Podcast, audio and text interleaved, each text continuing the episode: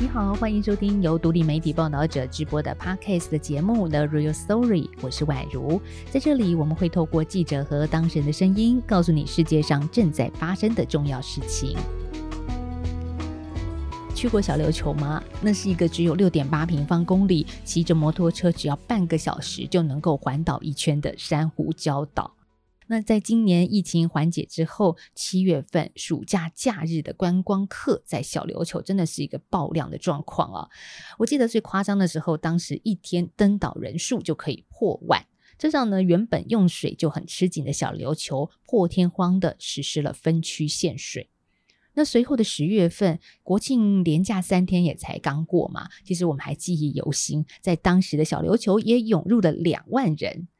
其实呢，对做生意的人来说，人潮就是钱潮，这是毋庸置疑的。但是呢，岛民赚观光财的同时，他们也正承受着生活品质下滑的压力。还有人流过多的话，这对生态更是造成一些剧烈的影响。像我们看到，就有研究指出说，小琉球的潮间带生物密度下降了八成。还有在人为干扰之下呢，这绿蜥龟妈妈上岸产卵真的是难上加难。为什么？因为它得先对抗占据在沙滩上的独木舟。这油漆业者把浮具摆放在沙滩的作为，政府早该介入了。那为什么小琉球的沙滩现在却像个三不管的地带呢？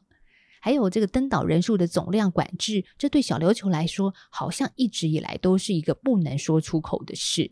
这个曾经无疾而终的议题，现在还有讨论的可能吗？这一集呢，我们要走出又湿又冷的北台湾，走入南部的观光小岛小琉球，请记者王嘉玲还有林慧珍告诉我们小琉球的故事。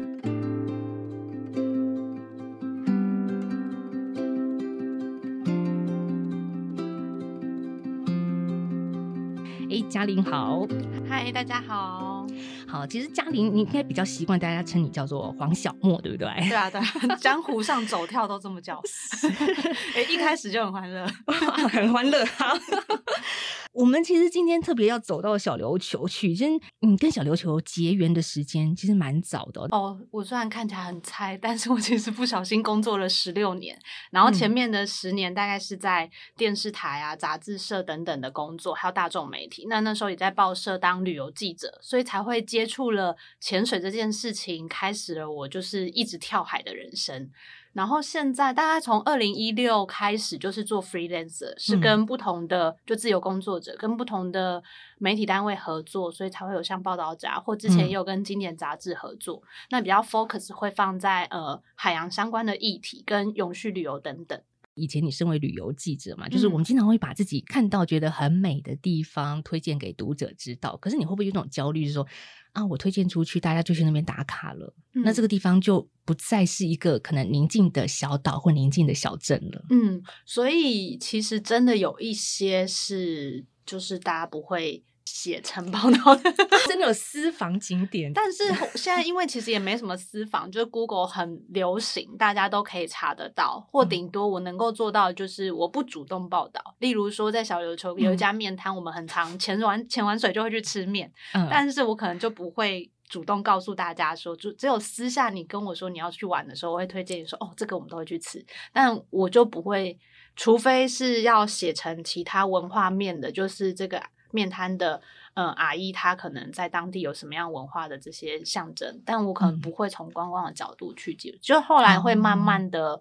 去就是选择什么东西是是我想要跟大家分享，所以我现在的选择是，我会比较从永续旅游的角度跟大家分享这一些，就是这些业者他可能本身是对环境有永续的态度，对文化上也都很支持，那。相对的，我会鼓励大家去支持这些业者，就像大家在环保上很常听到的，用你的消费来决定你的世界。我现在的态度其实是变成比较这样，所以我后来其实慢慢的就有一点脱离什么网红打卡景点啊之类，像王梅老木这个东西。我在小琉球二零一二年第一次采访，然后二零一八年有搬到岛上住。我住在岛上的那两三年，我也从来没有去过王梅老墓，真的就是观光客去的行程了。对对对，然后我们日常生活不会去，但是那个景点其实蛮永续的，它就一根木头可以打发大家。所以这集节目我觉得比较像是笑着笑着就哭了，有没有？就像刚刚慧珍说的，对，就怎么会荒谬到成这样？在私底下，就是我们刚刚跟小木聊的时候，他现在的旅游的观念改变了，然后甚至他旅游会去造访或者是采访的地点也不一样了。对，我想到其实我们现在都可以做一个负责任的旅人，可是我觉得这是需要学习的。像我自己以前也不会意识到，说我去一个地方玩会对当地造成什么影响。那也真的是慢慢采访之后才知道，其实最简单的影响就是我们去到那边产生的垃圾啊、废水啊等等的。所以如果你可以选择一个，他是会愿意去对他的，比如说。呃，住宿的空间、这些备品等等，都愿意做环境友善的，那是不是相对就可以保呃保护到流进海里的这些废水？那或是垃圾等等，自己到岛上的时候，哦，对啊，像自带环保杯啊这一些的，你就可以减少。那这其实都是很出街的。那再到像之前博流就有提出了一个他们的方案，我觉得很有趣。他们就是你到岛上这些永续旅行的这个，你可以积分，然后积积，它就会有一些当地人限定的路线，你要真的有达到这些积分，他才能带你去走。可是琉球没办法，太少，你小琉球没有办法，没有 没有秘境了，嗯，都被大家彻底翻过一遍了。对。我想很多人跟我啊，跟小莫一样，其实都很喜欢小琉球，但是我们绝对不敢在那种旺季的时候去。特别你看十月份有一个三天连假嘛，就是国庆日，那时候就有两万人登岛。你想想看哦，你骑车环岛半小时就可以骑完的地方，上面有两万个人啊，这个旅游品质我相信也不会是太好。但是我们想接下来也可以聊聊说，诶，这些岛民怎么样来看像这样子的一个。赚钱的盛况呢？这个赚钱盛况，我们先引号挂号起来。等一下，小莫会再跟我们聊聊当地人怎么想。刚刚小莫提到那个垃圾的问题，的确我们在山上的话，把垃圾带下山，或者你在离岛把垃圾带回本岛，因为都是有一种垃圾处理的困难。可是我从来没想过。小琉球也有水的问题耶，所以接下来我们要请在我们旁边的报道者的记者林慧珍，慧珍来跟我们聊聊。其实慧珍哦，除了喜欢爬山之外，原来你也很爱海嘛，是这样吗？你怎么关注到小琉球的呢？哎，各位听众朋友，大家好，终于轮到我出场了。没有，就是其实我很享受听小莫讲这些东西啦。那我其实会跟小莫一起写这个题目啊。其中一个原因也是常常看到他脸书有各种打卡盛况，然后尤其是在最旺季的时候，这个小琉球那个人数多到你要那个下水，你就没有地方可以下了耶，你整个就是塞车的盛况在海里发生。我一直都知道小琉球的游客人非常非常多，但是当我去翻资料的时候，才发现哇，它真的多到爆炸！就是我去翻了观光局的，就是进出港人次的资料啊，然后就发现哇，小琉球它可能。旺季可能六七月三天的这个游客量是等于蓝雨，就是六月一整个月的游客量，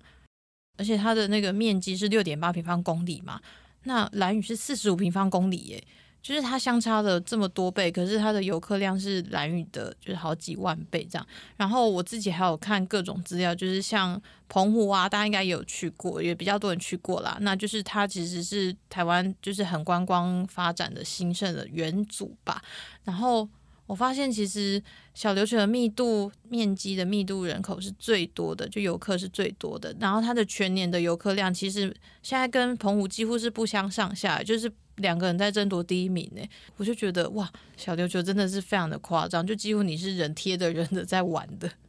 然后，呃，我真的会想要做这个议题，是在大概七月已经是达到那个小琉球人数最盛况的时候，然后就发现，哎，小琉球竟然分区限水了。虽然限水时间没有很长，可能就是呃大概三四天，然后两大概几个时段这样子，可是其实这是一个很破天荒的事情，因为从来没有过。像我们前几年不是有什么百年大旱吗？全台湾都在为了没有水然后限水，大家很痛苦。小琉球从来没有哦。我就觉得太奇怪了吧？那为什么会在今年其实没有那么缺水的时候发生？那我就去看了一下那个新闻稿，才发现哦，原来是因为游客太多了。就是它本来呃预计可以供应的是一天六六千八百吨，可是那那个时候是用水量已经突破大概七千吨，所以那个自来水公司是来不及供应的。可是我就觉得蛮怪的，那之前也都是一样，很多人呐，为什么今年特别要限水？那其实后来就是问了小莫啊，然后问了一些其他的人这些问题，才发现哦，原来是因为。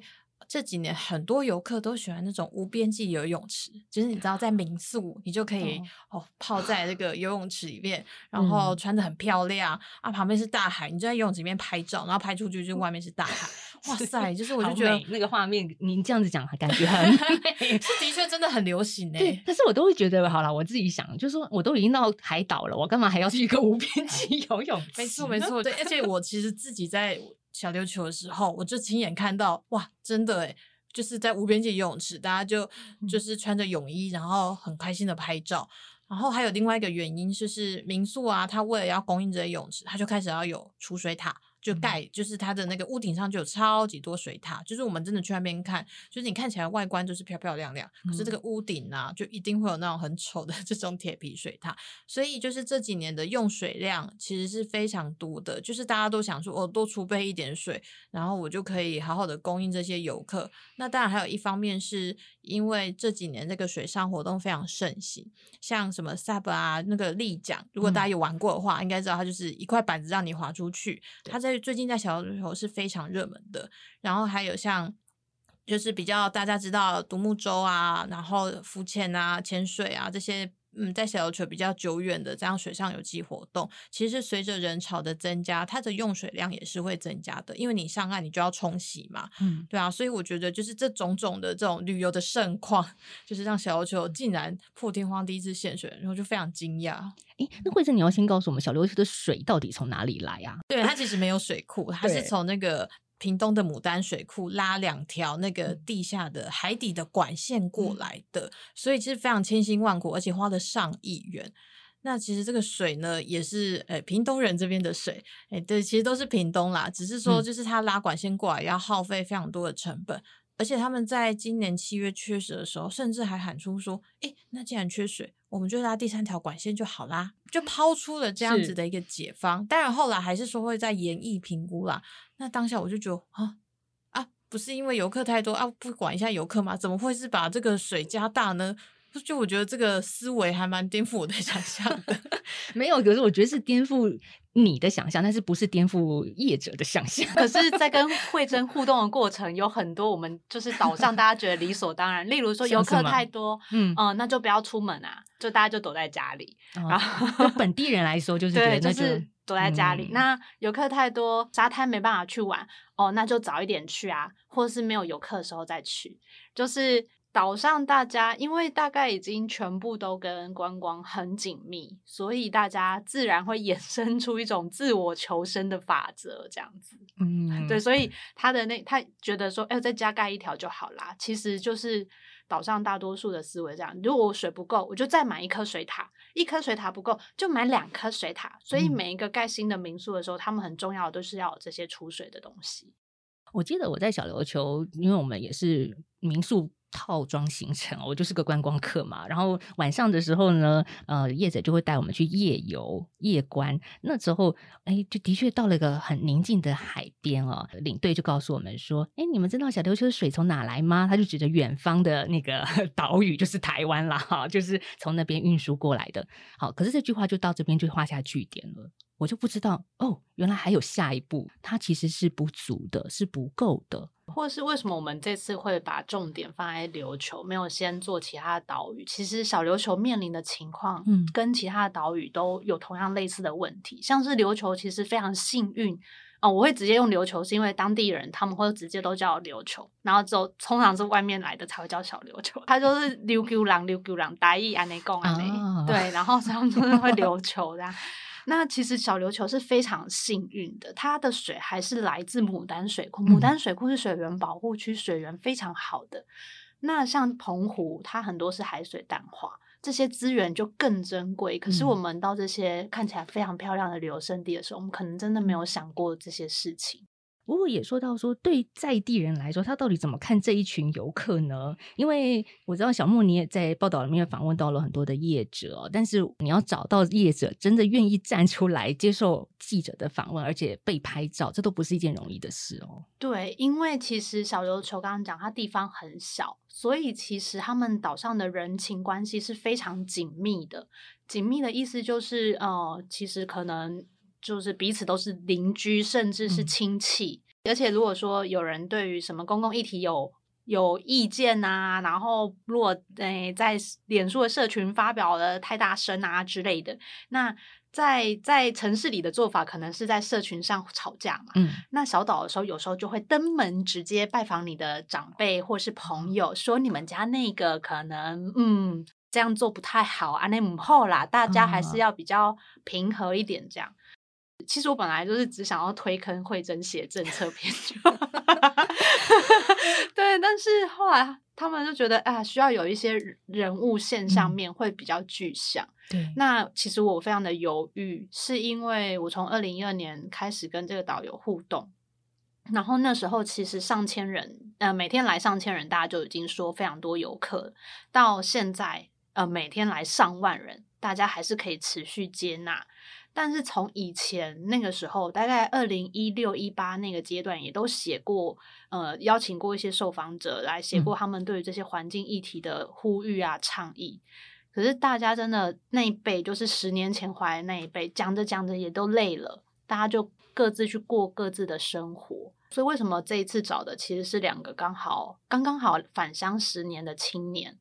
那其实他们还在累与不累的状态中。其实公共事务对大家来说真的是蛮累的。那可以找到他们，一方面是这两个本身有工协会的呃职位，所以跑不掉。那另外是一方面，他们也是我的 好朋友，就推坑了。对，但是还是会有那个做记者的这个分际存在，就是会知道说，还是有有些东西他们不想要回答，我还是会问。但后来还是发现，呃、嗯呃，在客观之余，其实是有些事实是可以陈述的。就例如嗯说，我们在中秋节的时候，跟着阿吉去做海龟巡滩的时候，嗯，就看到沙滩上有一辆放着独木舟载具的货车在沙滩上。当我打哦给棚管处的时候，他第一句话也是问我说：“所以他们犯了什么法？”那我就，可是你前这前几个礼拜不是才来稽查过沙滩上有载具，然后为什么现在载具放在货车上 就不用去稽查它呢？就会有这些呃很多很细微的冲突，然后到后来甚至就是我就说，诶，那请问你有要来现场处理吗？因为这台货车在沙滩上，它就是它载着水域油气载具在沙滩上，那你们是主管机关，应该要到现场来。然后最后反正就是他们就说他们人没有人力，中秋节晚上他们的确他们的人比较少，然后甚至就有说到，但我真的觉得不知道这样讲好不好。他有直接说就是他下班了这样，嗯然后我就有一点。这里还没到理智线段，这里大概百分之八十，我就想说，你可以下班了，中华民国的法律也要下班了吗？嗯嗯，对，然后真正的理智线段是，他说他会再打电话给当地的 NGO，请当地的 NGO 来看。那一瞬间，我真的理智线段，就是这件事情应该是公部门公权力该做的事，怎么会是请地方的 NGO 来协同？当然有公司协力这个部分，可是怎么会是请 NGO 来帮忙看这个沙滩上的货车或是载具呢？而且这样的情况其实就是造成岛上的岛民冲突很重要的一个原因。因为讲白了，后来业者来了之后，第一句话就说：“哎，是那个什么什么协会的志工吗？”那岛上那么小，大家都知道谁打的电话，或是啊，然后我就说不是志工打的电话，他说对对对对，不是志工打的，刚刚主任有说是记者打的。我说哦好，对，所以就是你在岛上的一言一行，各种的行为，你看到这些所谓你甚至不知道它合不合法，或是你觉得不应该的事情，但你请教公部门，公部门他会说，嗯，他去去处理，就就把它圆掉了，或甚至你打电话的人，最后反而解决有问题的人就好了，就不会有问题了。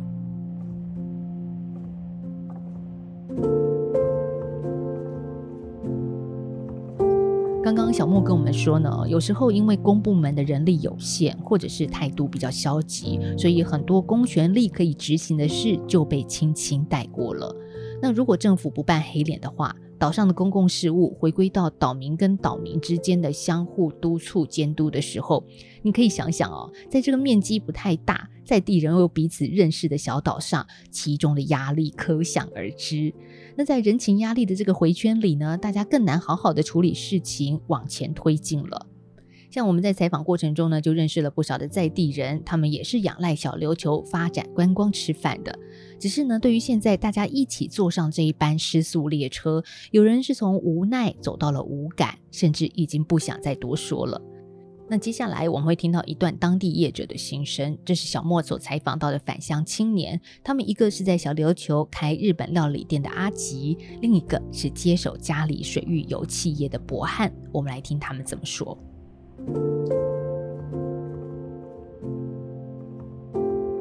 你也是靠这个观光业为生啊，因为也是很多观光客会去你的店里吃东西，但好像这个岛又因为观光发生了很多的问题，你自己的心情感受是？嗯，我我觉得是任何事情如果都太过的话。你就会造成反效果。嗯，如果你光光，你你要发展光光，你又发展太过，你就只有光光，你没有一个平衡。嗯，就没有自己的生活。对啊，你早上一定会，你会自己养成的这个怪兽反噬。嗯。同一种东西你一直吃，你都不吃点别的，你会你一定会吃出问题。嗯。那你想象的？小琉球的未来会是什么？想像小琉球的未来哦，嗯，比较理想状况是会希望它是一个海洋环境教育的方向走。嗯，啊，可是如果说大家只想要玩观光的话，我会觉得这这里会变成一个都市化，然后大家不知道在干嘛的一个岛。潮人带有办法修养，是因为大家彼此都认识，业者不多，所以大家在凝聚共识的时候，他们也很明确的知道这东西不能没有，没有之后就会失去它，所以大家才会去保护它。但现在现在的人，你说不管是新进的业者，当外边来的业者，他钱都已经丢了，你叫他不做生意，然后再来是他一句话问你，我伤害了什么？那你没办法用生态去跟他们做管制啊。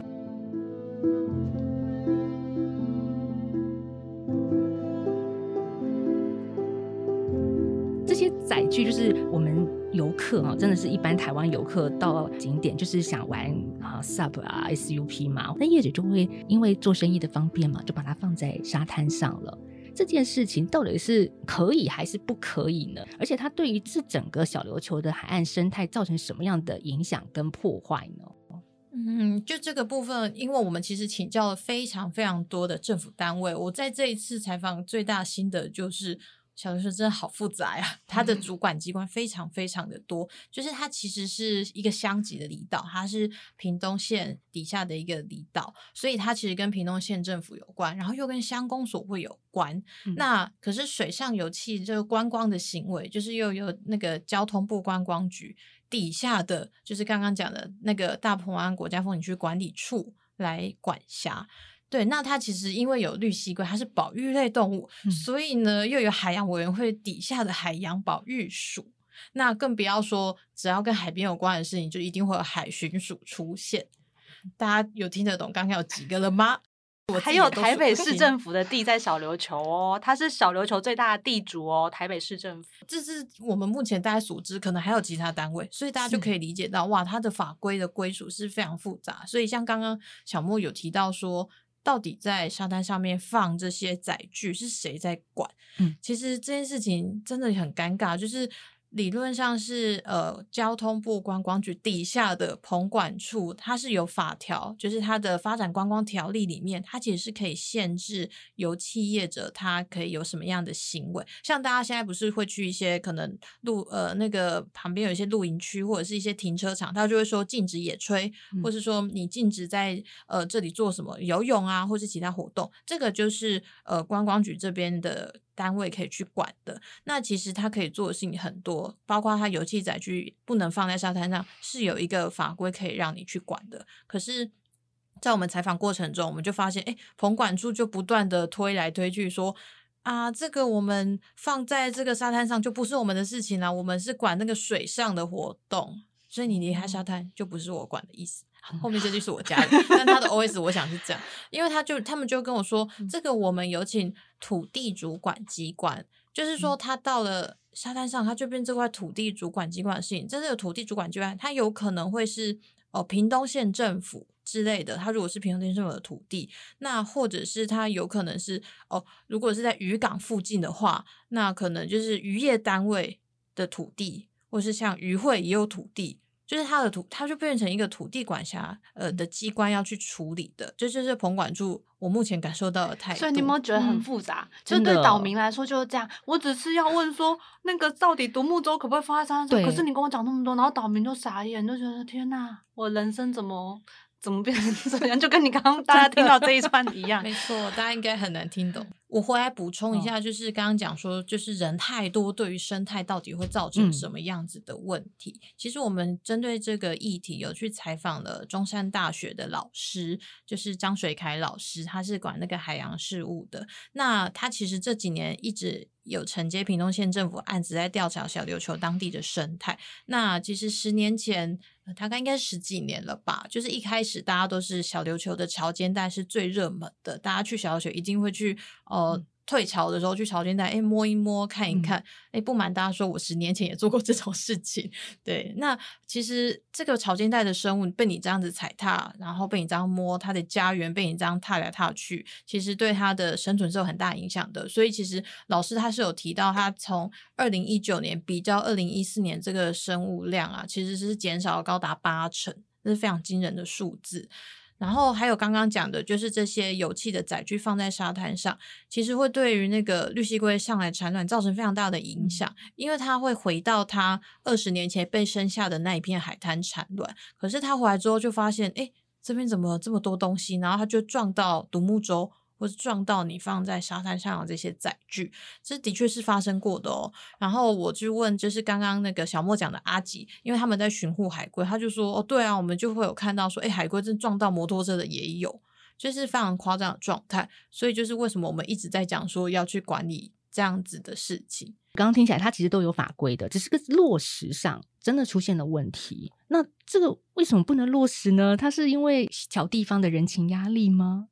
应该说，沙滩上有独木舟载具这些事情已经蛮长一段时间。那以前小地方独木舟业者少的时候，大家放在沙滩上，其实大家也就就还好，因为就少少的。可是因为这些年，呃，业者的急速发展，那整个独木舟在岛上有四百多呃。独木舟将近四百艘，然后 SUP 也是四百多艘，这个量非常的大。然后再加上这些观光油气的模式，它可能就会跟他们形容是拼翻桌率啊。早上八点、十点，下午一点半、两三点，然后再到夕阳团还有日出团，几乎每两个小时就有一团的情况下。其实业者要把这些很重的载具搬回店里，对他们来说也是很大的负担。所以后来大家就会诶不小心习惯的 放在沙滩上，但其实对居民来说也是一个很大的困扰，因为可能以前沙滩是大家一起可以玩的地方，那现在就变成诶业者营业的地方，可是它并不是一个所谓被 OT 的海水浴场啊，或者它其实是个公开的地方。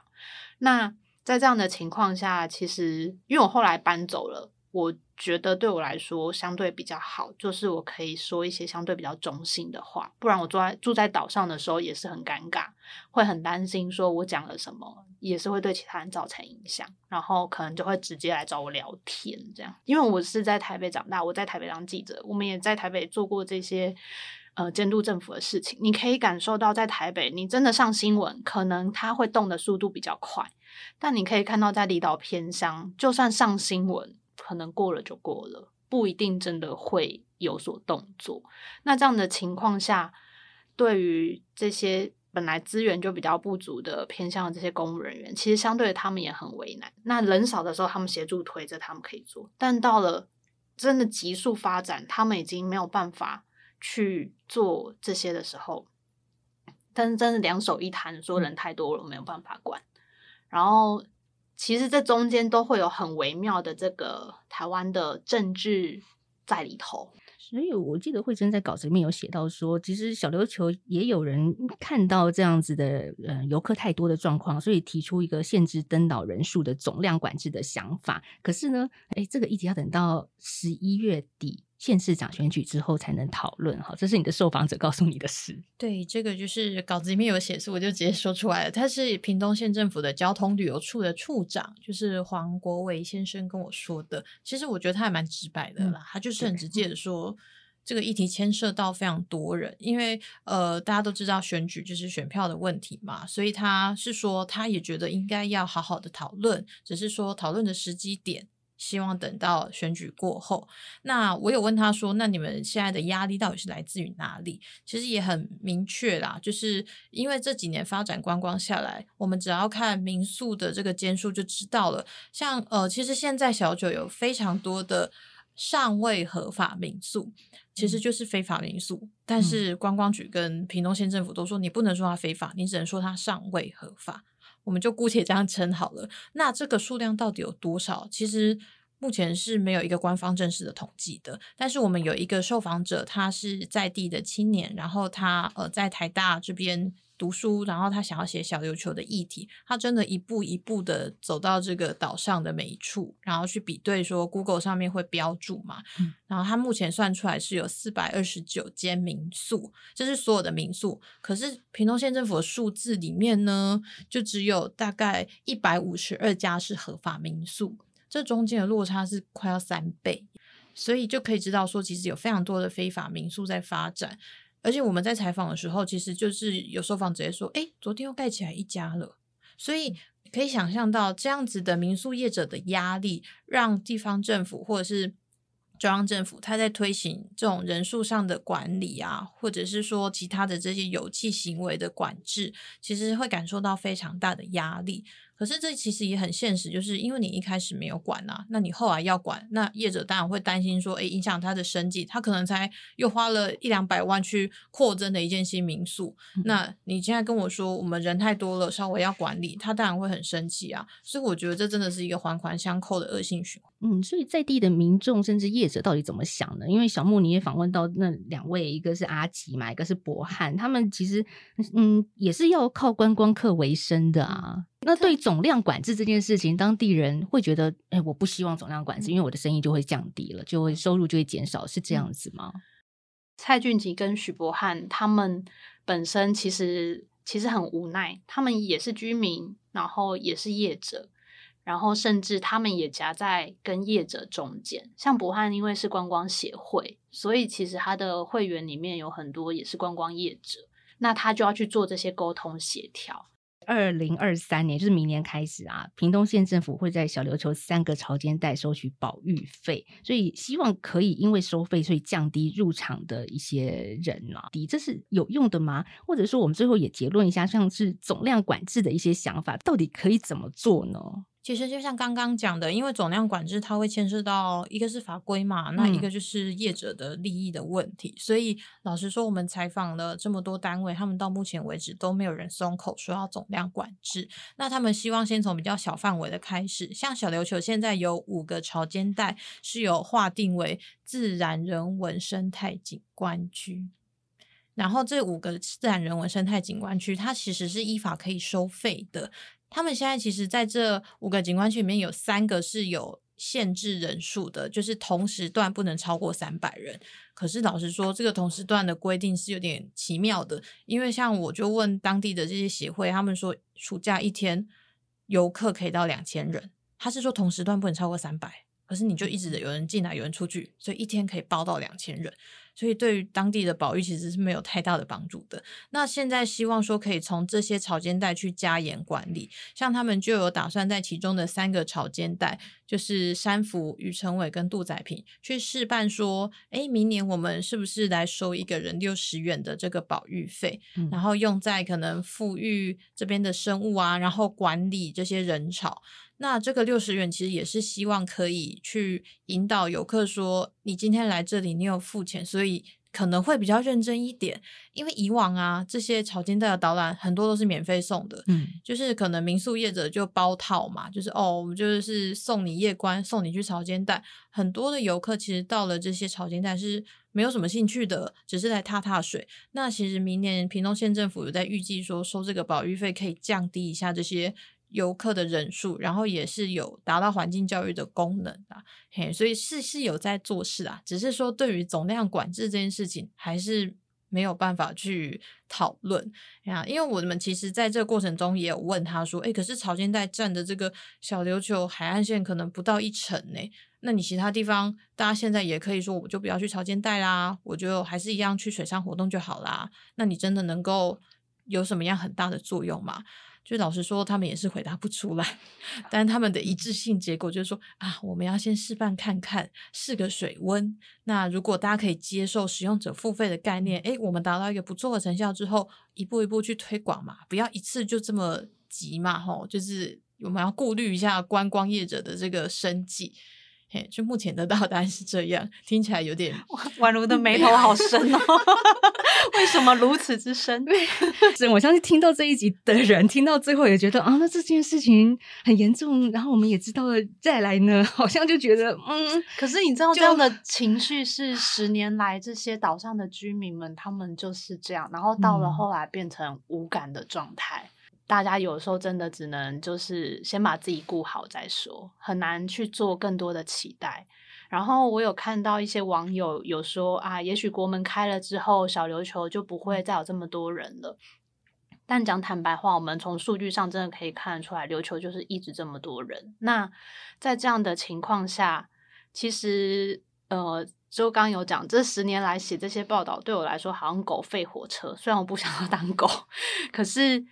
会感受到，就是好像我们只能持续记录跟持续的去呃推进跟滚动这些事情。例如说，像这次可以写到总量管制放在标题上，其实我觉得就已经是一个很大的成功喽。因为以前，因为以前真的更可怕，更可怕的意思是，只要有人提出总量管制这些事，在地方上就会觉得你是要我们不要活了吗？你是要就是对我们生计有影响。可是现在因为自取呃自媒体的发达，社群媒体的发达，可以看到其实小琉球有非常多的旅外的呃岛呃居民。他们其实也非常关心这块岛屿它在发生的事情，所以有可以感受到越来越多旅外的琉球人，他们也会在乎自己的家乡是不是跟以前不一样了。那他们也会关心说这块岛屿未来怎么样去发展。其实内外的力量都在影响着这块岛未来的走向。那其实来玩的游客也很重要，因为你们的选择就是真的。决定了这块岛屿未来要怎么样走的一个选择，就像刚刚讲的，你的消费决定了这个世界。那如果在琉球，因为现在大家业者多，销价竞争，可是如果大家去旅游的时候，愿意支持一些比较环境友善的业者，让这些业者可能可以不一定要也是要这种，因为我们有采访，后来有一个好像没有写出来，就是也有曾经有个业者，他也不想要。SUP 的业者，他也不想要跟着销价竞争，可是就是真的撑不住，因为大家的价格都很便宜的时候，然后又全部都是从沙滩下去的这种游戏行为，你没有差异化的时候，其实就你也只能跟着一起销价竞争。但我觉得那是蛮无奈的事情，就是对于这些业者来说。所以，应该回到最终，就是在做这些报道的过程，或是在跟岛民互动的过程中，其实大家都，或应该对我来说，最重要的是说，大家要选择一个什么样的生活。因为，因为像报道当中，阿吉他会提出说，他的生活感受到非常大的压迫跟无奈，或像。刚有提到很多十年前回来的这些琉球人，他可能也累了，不想要再对公共事务发声。可是这好像不是一个如果岛屿要走向正向发展的时候的一个路径。虽然说好像觉得蛮悲观的，就是 公部门有各种荒谬，然后大家也是蛮蛮在乎赚钱这件事。可是哦，我前两天才想到，像一代宗师讲的，呃，念念不忘必有回响，有灯就有人。你总还是要把这些事情讲出来，持续说出来，然后哎呦。到最后自己要哭，所以才会可能可以鼓励影响更多这些正向的能量进入这个岛屿，而不是只有呃一起向下沉沦这样子。嗯，我觉得小莫讲的或者是慧珍的报道啊，其实他不只是在谈小琉球的现象，应该是整个台湾我们的离岛观光其实都会面临到类似的问题：人过多、环境生态被破坏，然后水资源的匮乏，这都是一个普遍的现象吗？或甚至我们台湾本身就是一块海岛啊，一个海岛，可是我们可能真的都忘记了这件事情。所以从琉球的，就是在小琉球生活这段时间，其实让我很重要的去反思到，我在台湾这座岛屿，我们应该要怎么样生活，跟怎么样看待台湾这座岛。因为现在大家都会讲永续，嗯，可是我们到底怎么样把永续落实在我们的生活中，或不管是企业。那其实台湾岛屿为什么我们这次会特别强调岛屿？其实，在岛屿很重要的是我们的资源是很脆弱的，然后我们也会受到极端气候很大的影响。大家可以看到前几天大暴雨就已经很严重了，所以在这样的情况下，我觉得像我自己也是，以前都觉得台湾不会发生什么事啊，也不会缺水啊，或什么都不会，好像都过得很开心。可是其实这些事情是真的真实在发生哦。最最明显的案例是。就是气候变迁这件事情，我感受非常深刻。是，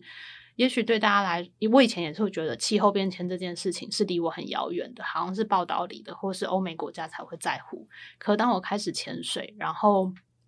这两年非常密集的发生海中的珊瑚大白化事件，那时候我真的感受到，我们对环境是无能为力的。就是你只能眼睁睁的看着海里的珊瑚变白，然后走向死亡。那这样海里的生物多样性就会减少，海里的生物多样性减少也会影响到我们人类食物的来源等等。那这些状况，我当我只有在陆地上的时候，我感受不会这么深。可是当我到海里，我发现我真的无能为力的时候。这也是为什么像阿吉他们，就是才会想要这么努力的在，即使自己工作累的半死，还是想要巡滩，也是希望可以，呃，对这些环境多做一些好的事情，然后真的留给未来回到这座岛上再继续生活的人一个相对可能可以生存下去的环境吧。嗯。所以慧珍呢，最后你觉得怎么办呢？我再去小的时候，我会有一点点的罪恶感。不会不会，要欢迎大家来，要真的要讲清楚，欢迎大家来。小琉球需要靠大家的支持。就像刚刚小莫讲，就是哦，我们在报道看出来之后，有非常多的读者都留言说，没关系，等到十月十五号国境开放之后，嗯，就不会有这个问题。但是其实非常残酷的是，我自己去翻了过去的数据，小琉球大概从二零一七年就已经人潮一年就破百万了。二零一七年。什么疫情都没有发生哦，大家要记得。嗯，而且它其实是这几年、这两年因为疫情的关系，它人数是下降到可能八九十万的，两这反而是人数下降。所以我觉得不是说哦，我们出国了之后，小要求人就会变少，事情就没有了。其实真的没有这么简单。所以我觉得就是像刚刚小莫讲的，就是我们在消费的同时，其实你就是。尽量去支持这些友善店家，然后其实岛上也有也可以租借流行杯，就是你可以呃租借环保杯。那你在选择你的油气行为的时候，或许就是像有一些店家，他是比较不会这么销价竞争的，那他是对环境比较好的。我觉得大家就是尽量的去有意识的去思考这些事情，虽然它不会让你这么轻松，可是。如果你很喜欢这片岛屿，你也喜欢海洋，那你也觉得小琉球是很棒的地方，我觉得大家就应该要付出一些行动，去让它可以永续的走下去。报道者即将安排年度员工旅游。然后呢，我们福委会在绞尽脑汁在找我们可以去的地点。好，这真的就是慧珍说的，其实不是那么呃，就是轻松，因为我们前置作业也是要去想啊，这个地方是不是合法啦，有没有伤害到生态啊？我们报道者可不可以去啊？哇，我真的是觉得我们这些服委会的同仁太辛苦了，但是这都是我们在休闲娱乐的时候也不能忘记的一种责任哦。所以小莫跟报道者合作还开心吗？哦，跟报道者合作其实真的非常开心，因为我其实是从商业媒体出身，然后经历就是常会有很多长官的想法或者什么会影响这些内容。但我觉得在跟报道者合作过程中，很棒的一点是，真的不管是主管或者同事，都给予很大的权限去做，呃，对于这个议题的了解跟支持。然后呢，当我在写稿、深夜写稿的时候，我就有一个念头飘进我的脑海里，我想说，啊，我可以直接捐款给报道者就好吗？我可以不要写吗？好辛苦，捐款给报道者是监督政府 CP 值最高的事情。我就想说，天哪，我捐钱给你们就好了，我看你们写的好了。所以你知道有多辛苦？所以我们今天的 ending 就交给小莫了。如果你希望报道者做更多更好的调查报道，欢迎 捐款给报道者，就是监督政府，太搞了，监督政府最好的行为。谢谢，今天我们特别邀请到的旅游作家小莫，还有我们的报道者记者慧珍跟我们的分享了，希望大家也喜欢这一集。我是宛如，下次再聊，谢谢两位，拜拜拜拜。